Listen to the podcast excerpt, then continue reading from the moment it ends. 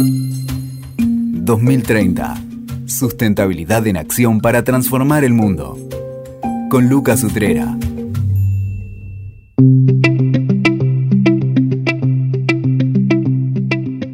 Hola, bienvenidos y bienvenidas al podcast 2030 Sustentabilidad en Acción para transformar el mundo.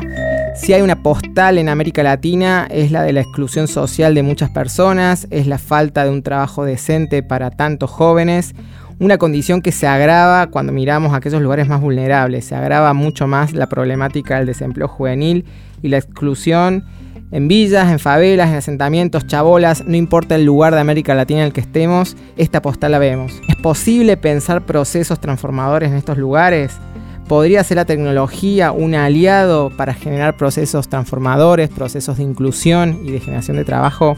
Como siempre me animo a pensar que sí, en este podcast contamos historias poderosas. Me pareció indispensable hablar con alguien que está trabajando en Brasil, en muchas de las favelas o comunidades más vulnerables de Brasil, generando procesos inclusivos a partir de la tecnología. Tengo el placer de conversar hoy con Luis Parenti, quien está coordinando, liderando el programa Campiño Digital, una iniciativa que promueve la inclusión social y las oportunidades de empleo en sector de tecnología para personas de sectores más vulnerables, jóvenes, mujeres, eh, en distintos lugares de Brasil, en favelas, en lugares de mucha vulnerabilidad. Luis, un placer enorme tenerte acá. Lucas, el placer es mío.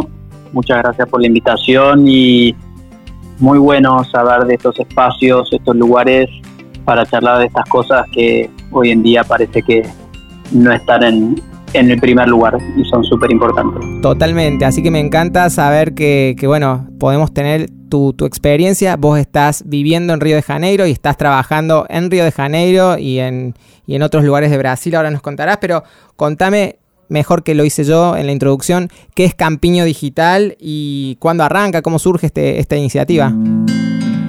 Campiño Digital es un programa que se enfoca en la empleabilidad de personas vulnerables nació eh, dentro de Fundación Compromiso, que es una ONG argentina que tiene 30 años de trayectoria y que hace 5 años creó este programa eh, pensando en aprovechar esta gran oportunidad que hoy el mercado digital ofrece, ¿no? que está eh, con una demanda insatisfecha muy grande y contratando sobre todo también a modo remoto. Así que arranca, eh, arranca en Argentina y ¿por qué arranca en Brasil? ¿Qué, ¿Cuál fue el motivo puntual para que empiecen a, exportar esta iniciativa que nace en Argentina? El programa arranca en Argentina hace cinco años eh, y nace en modo presencial. Y el programa en verdad no se enfoca exclusivamente en capacitar a la persona, o sea, ir hasta la punta, sino también en capacitar a la organización social. Entonces nace en alianza con organizaciones territoriales como es eh, la Juanita en La Matanza. Entonces eh, se transfería conocimiento a esa organización para que con el tiempo vuelva a ser sustentable, independiente de nosotros y pueda capacitar a sus, a sus comunidades de forma autónoma. Y fue justo en la pandemia, todo el mundo encerrado, en lockdown, en su casa, donde tomamos la decisión de migrar un modelo online llegar directamente a los alumnos a través de cursos eh, sincrónicos o asincrónicos, pero a través de la compu.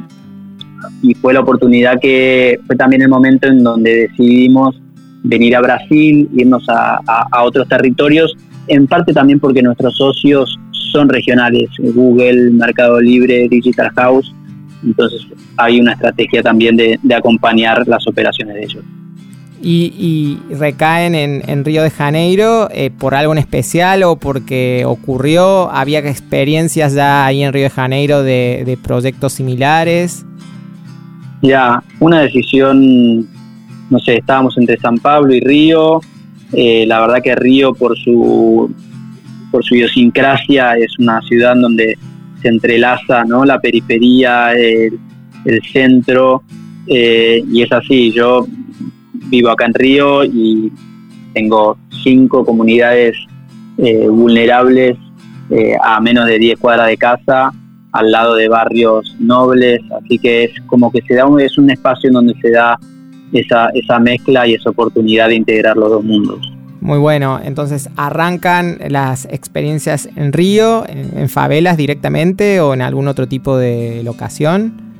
empezamos a armar esas alianzas con organizaciones territoriales que ya trabajan en, las comunidades y empezamos a trabajar con ellos. Entonces empezamos a, divulgar las oportunidades, ¿no? las inscripciones para que mm. los candidatos y las candidatas se inscriban.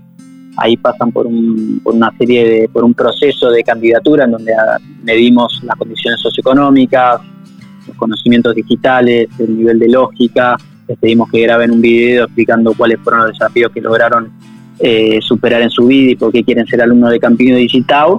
Y con eso hacemos un prefiltro y llamamos para entrevista a los más aptos y a las más aptas y finalmente determinamos cuáles, eh, cuáles son los alumnos y alumnas seleccionados para, para esa cohorte. ¿Y el modelo de los cursos ahí en Brasil eh, viene siendo un formato virtual o, o, hay centros de campiño digital así presenciales, territoriales?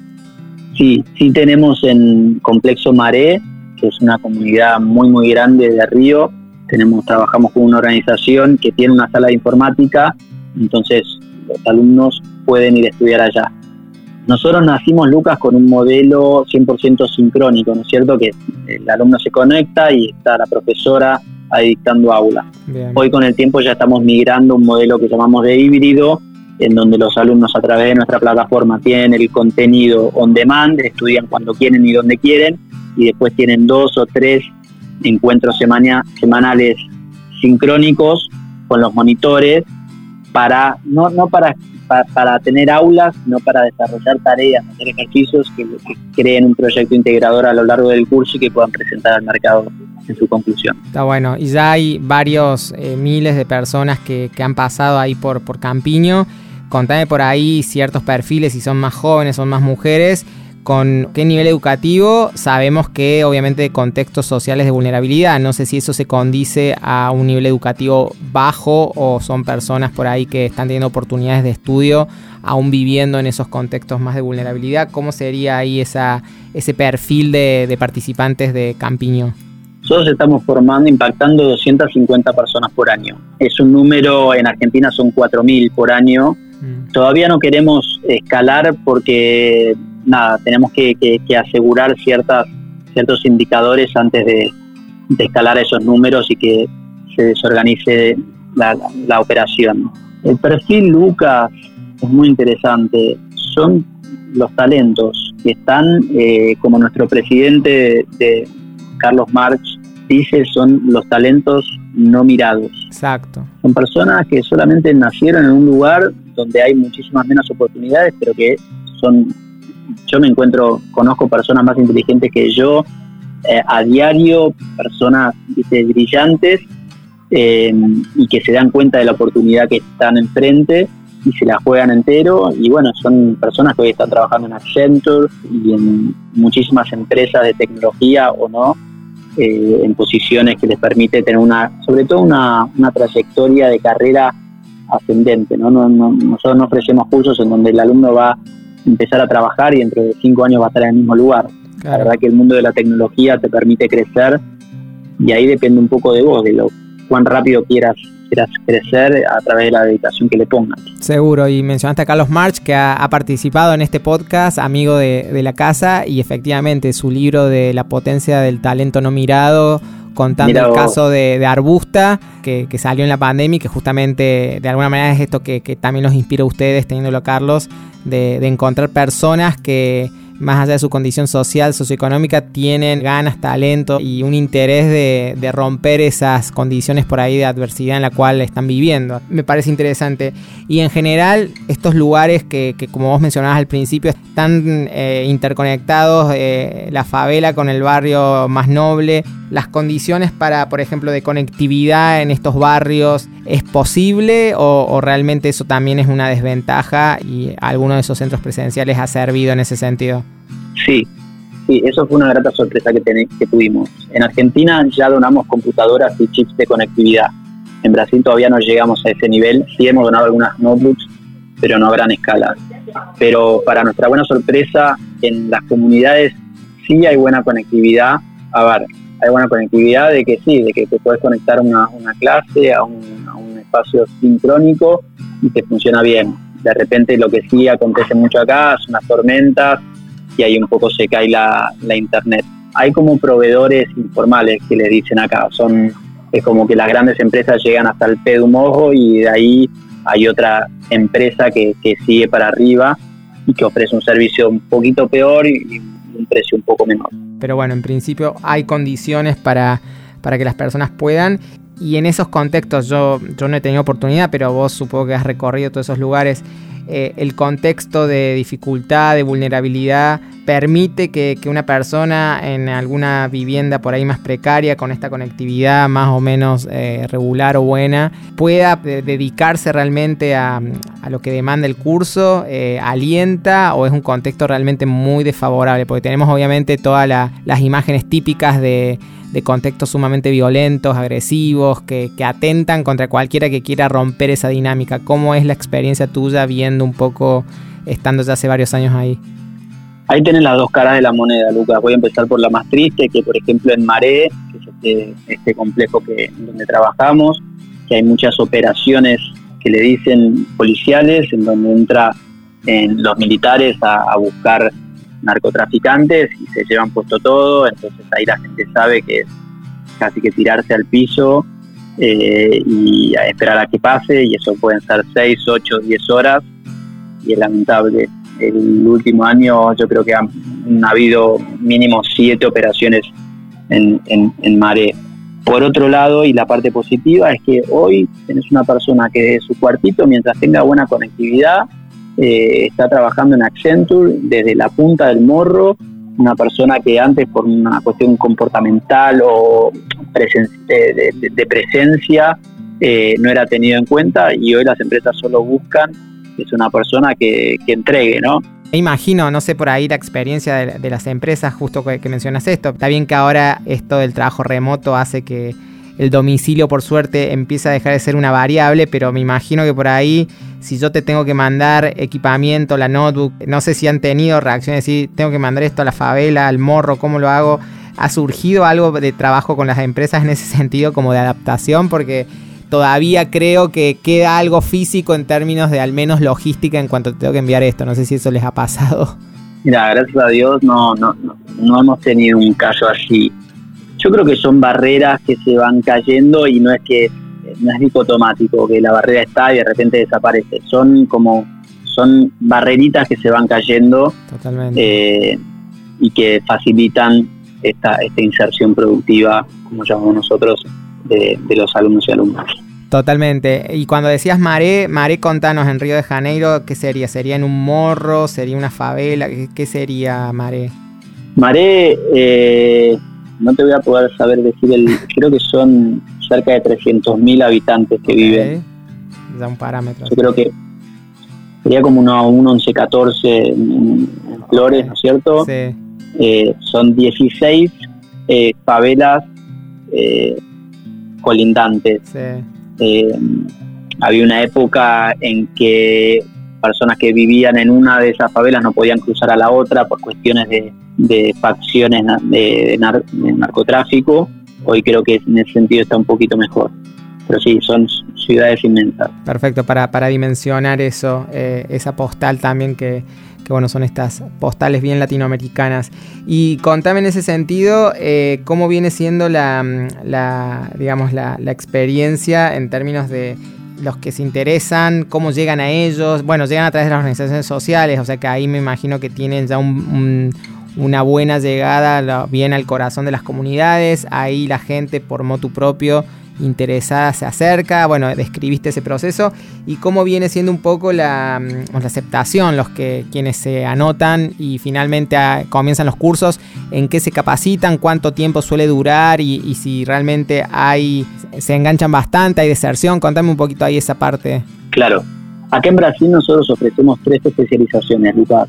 Eh, soluciones en la nube en alianza con Amazon Web Service, eh, programación, full stack y gaming en alianza con Epic Games. Em, son cursos que cada uno también tiene su particularidad. Tenemos el, de nube, son tres meses, súper intensivos, son de lunes a viernes, cuatro o cinco horas por día de aula síncrona que los prepara para eh, conseguir una certificación de mercado que se llama Cloud Practitioner, que sale 100 dólares y que nosotros se las ofrecemos eh, gratis.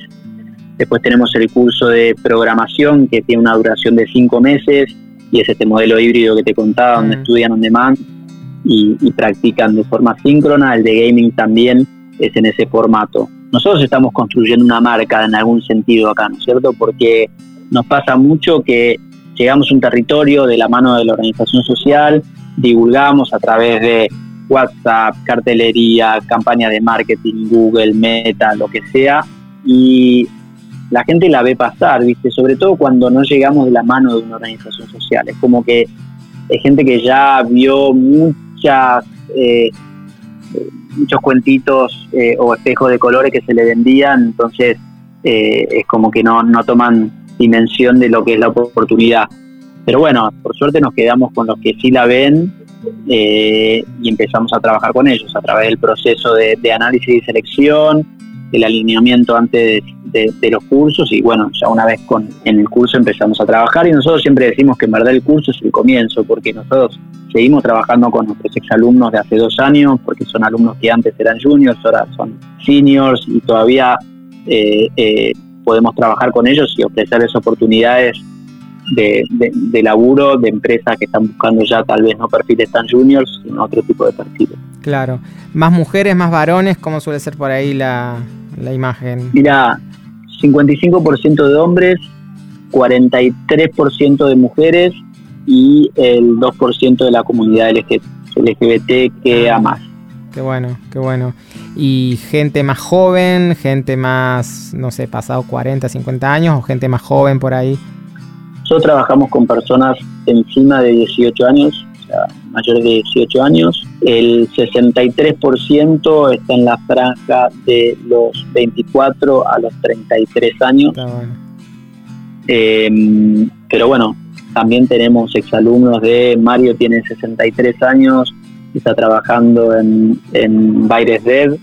Eh, y muchas veces es, es, curioso, Lucas, porque muchas veces esas personas mayores eh, que ya vienen con una experiencia profesional, aunque no sea obviamente en el área digital, pero vienen con un bagaje, ¿no? Eh, ya sea comercial o de trabajar en equipo, de resiliencia, que, por suerte complementándolo con la herramienta y la capacitación digital que nosotros le damos, crean un, una fuerza, ¿no? Algo para ofrecer al mercado muy interesante. Bueno, eso de Silver Economy, este enfoque que ahora se está promoviendo bastante y justamente tú estás diciendo, Luis, de personas de más ¿Cómo de es eso? Silver Economy, así eh, economía plateada, es un enfoque que justamente pone en valor a las personas de más de 50 años, no solamente como eh, destinatarios, consumidores, digamos, y como target de las marcas, sino también como fuerza activa, considerando además la, Claro. la longevidad que las personas vamos teniendo a lo largo del tiempo de vivir más años.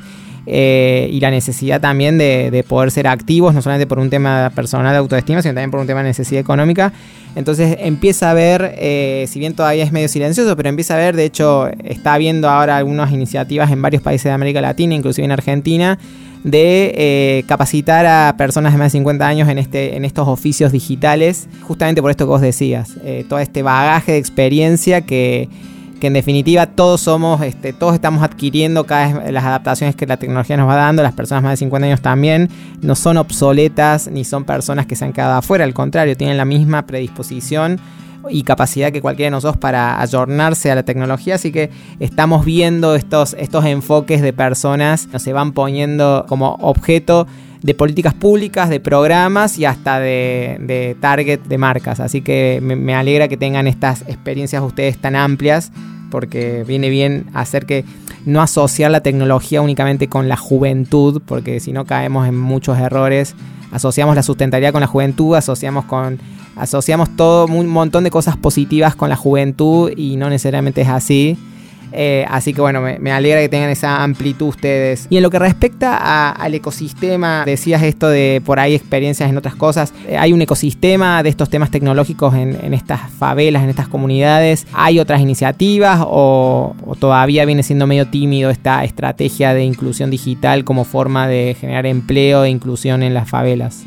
Un montón, un montón, Lucas. Acá, por la gran desigualdad que hay en Brasil, también por suerte hay un gran trabajo del tercer sector. Y hay muchísimas organizaciones que vienen haciendo trabajos muy buenos y yo conozco un montón, eh, no te puedo mencionar ahora porque, porque son muchísimos, pero sí, proyectos como el nuestro, cada uno con su particularidad, eh, tal vez eh, ninguno que se enfoque 100% en la periferia y en trabajar en alianza con la organización territorial como nosotros, pero sí, pero sí, pero sí parecidos. Y contame, contame historias, me hablaste de Mario creo, pero contame por ahí alguna, me imagino que en este devenir de de cientos de personas cada año, eh, debe haber historias poderosas o historias que te.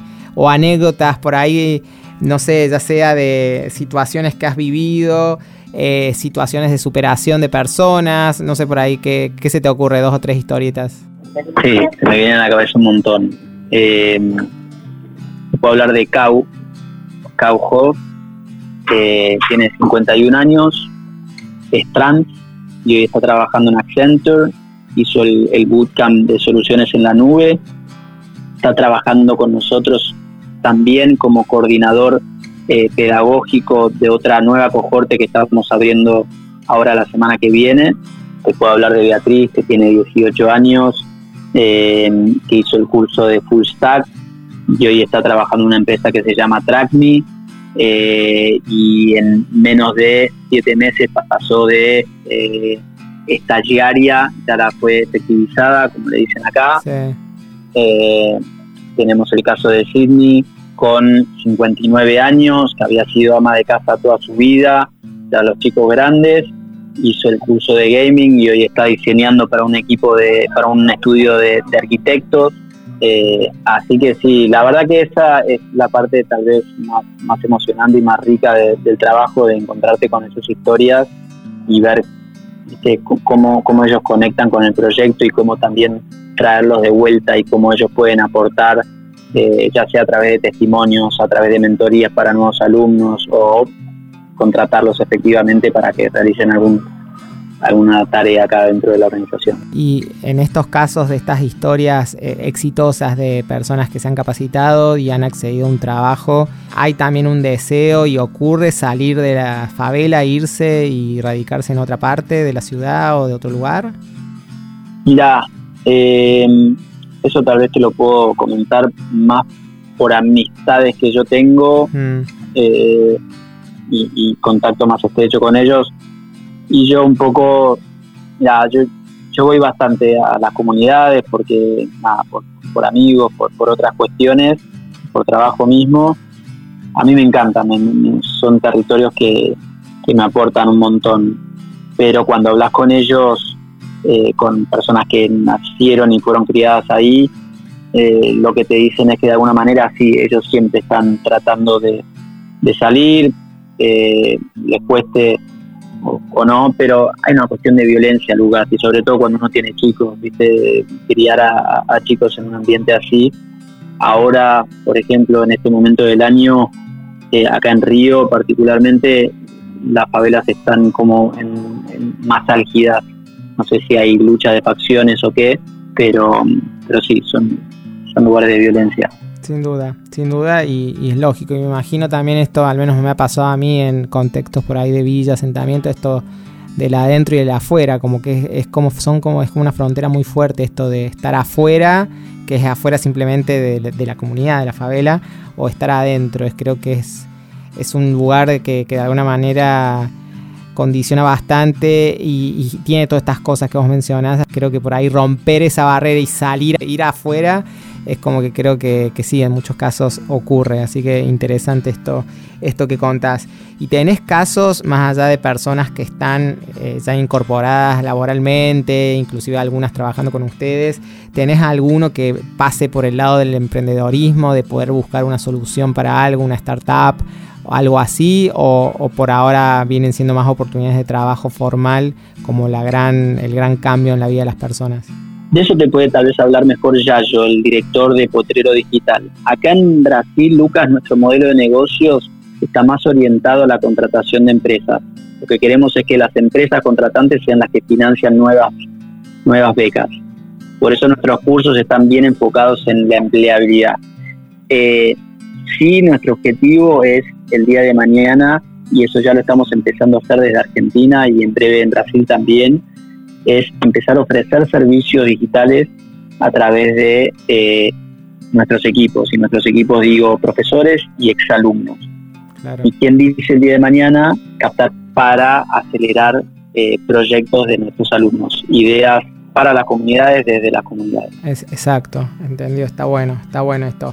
Por lo pronto, bueno, ¿tienen, ¿tienen otras réplicas fuera de Río de Janeiro, de, Campiño, o por ahora están ahí en, estos lugares de, Río de Janeiro? Estamos en Río y estamos en San Pablo también. Y después tenemos alumnos eh, en Brasil todo, pero que no son de determinados territorios, son alumnos que, que fuimos seleccionando durante el proceso de inscripción tienen que hacer algún día el partido de fútbol de Campiño con, Potrero. Algún día hay que hacer el encuentro de algunos.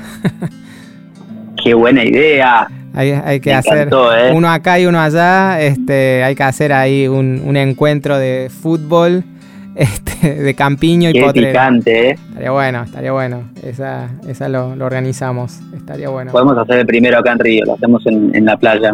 Sí, definitivamente. Bueno, estaría bueno ahí. Eso, eso me gustaría. Vienen, vienen trabajando, bueno, me encanta conocer este, estos modelos de, de articulación en territorio que, que en definitiva es más allá de los grandes lineamientos, las grandes políticas, creo que esto en definitiva es lo que genera la transformación y me alegra que, bueno, desde el sector social, en el caso de Campiño, como parte de Fundación Compromiso, puedan, puedan estar haciendo estas intervenciones tan valiosas, articulando sector social eh, organizaciones territoriales eh, ahí de, las zonas, llegar a las personas y poder ofrecer esta propuesta tan, tan calificada de, y tan, tan buena de cursos.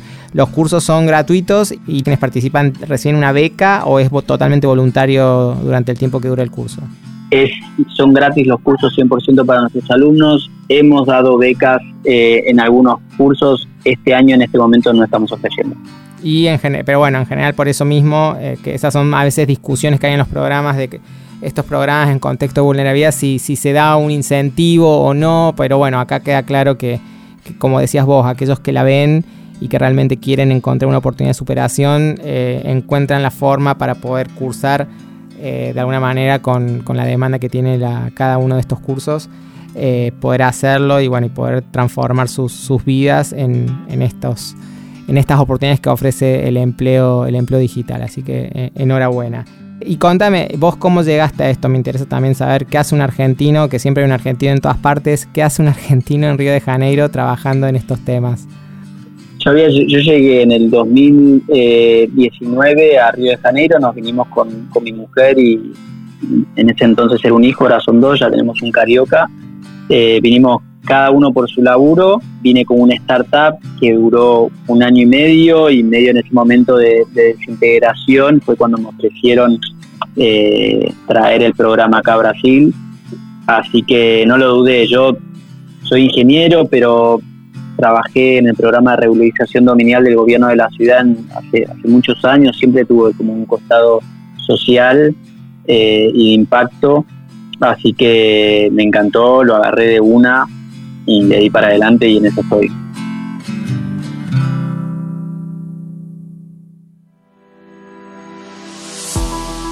¿Y cómo ves el horizonte del podcast que es 2030? Eh, ¿Cómo ves vos este, eh, el modelo de Campiño Digital? O, no sé si Campiño Digital, pero al menos este, los procesos de inserción laboral y de inclusión en, estos contextos a partir de la tecnología. ¿Qué, qué, qué imaginás o qué te, ocurre, te gustaría ver ahí en Río o en Brasil o donde quieras? El modelo hoy es este que te conté, de, que el modelo se financia a través de, de las empresas contratantes. Eh, en Europa, en Estados Unidos, vemos que hay otros modelos en donde el impacto generado está medido y las empresas inclusive compran ese impacto. El otro día hablábamos con, con una agencia que se dedica a eso, a, estandarizar el impacto generado por organizaciones o empresas y que otras empresas que tal vez no generan un impacto positivo lo puedan comprar, comprar, financiar, por, decirlo de alguna manera. Después están los social impact bonds, que eso sería como un tercer, eh, un tercer paso, ¿no? Lograr que el mundo empiece a, pensar además de en capitalismo y, plata y revenue, en el impacto que generan esos esas operaciones. Así que ojalá que cuando eso llegue nos encuentren nosotros trabajando y ya maduros para, para escalarlo lo máximo posible.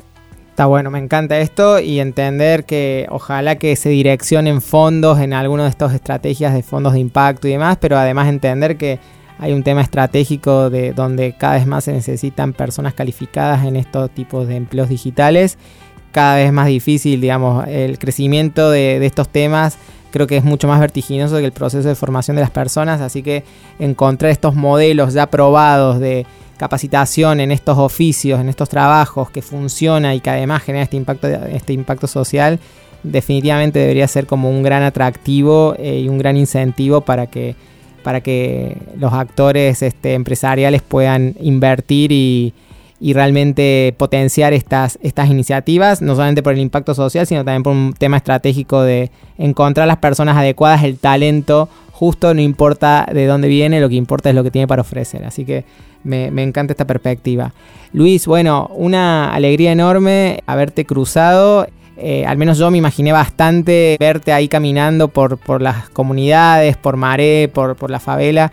Eh, verte ahí yendo, visitando ahí algunas de estas personas, conociéndolas. Así que para mí fue un lindo viajecito este episodio que, que bueno, ojalá lo podamos algún día vivenciar ahí in situ, que ojalá que esto siga despertando en otros lugares de América Latina también experiencias de, inclusión e, y de inserción laboral de este estilo en los contextos más vulnerables donde no siempre se llega. Te agradezco un montón por este espacio que, nos has dado. El agradecimiento es, mío, Lucas.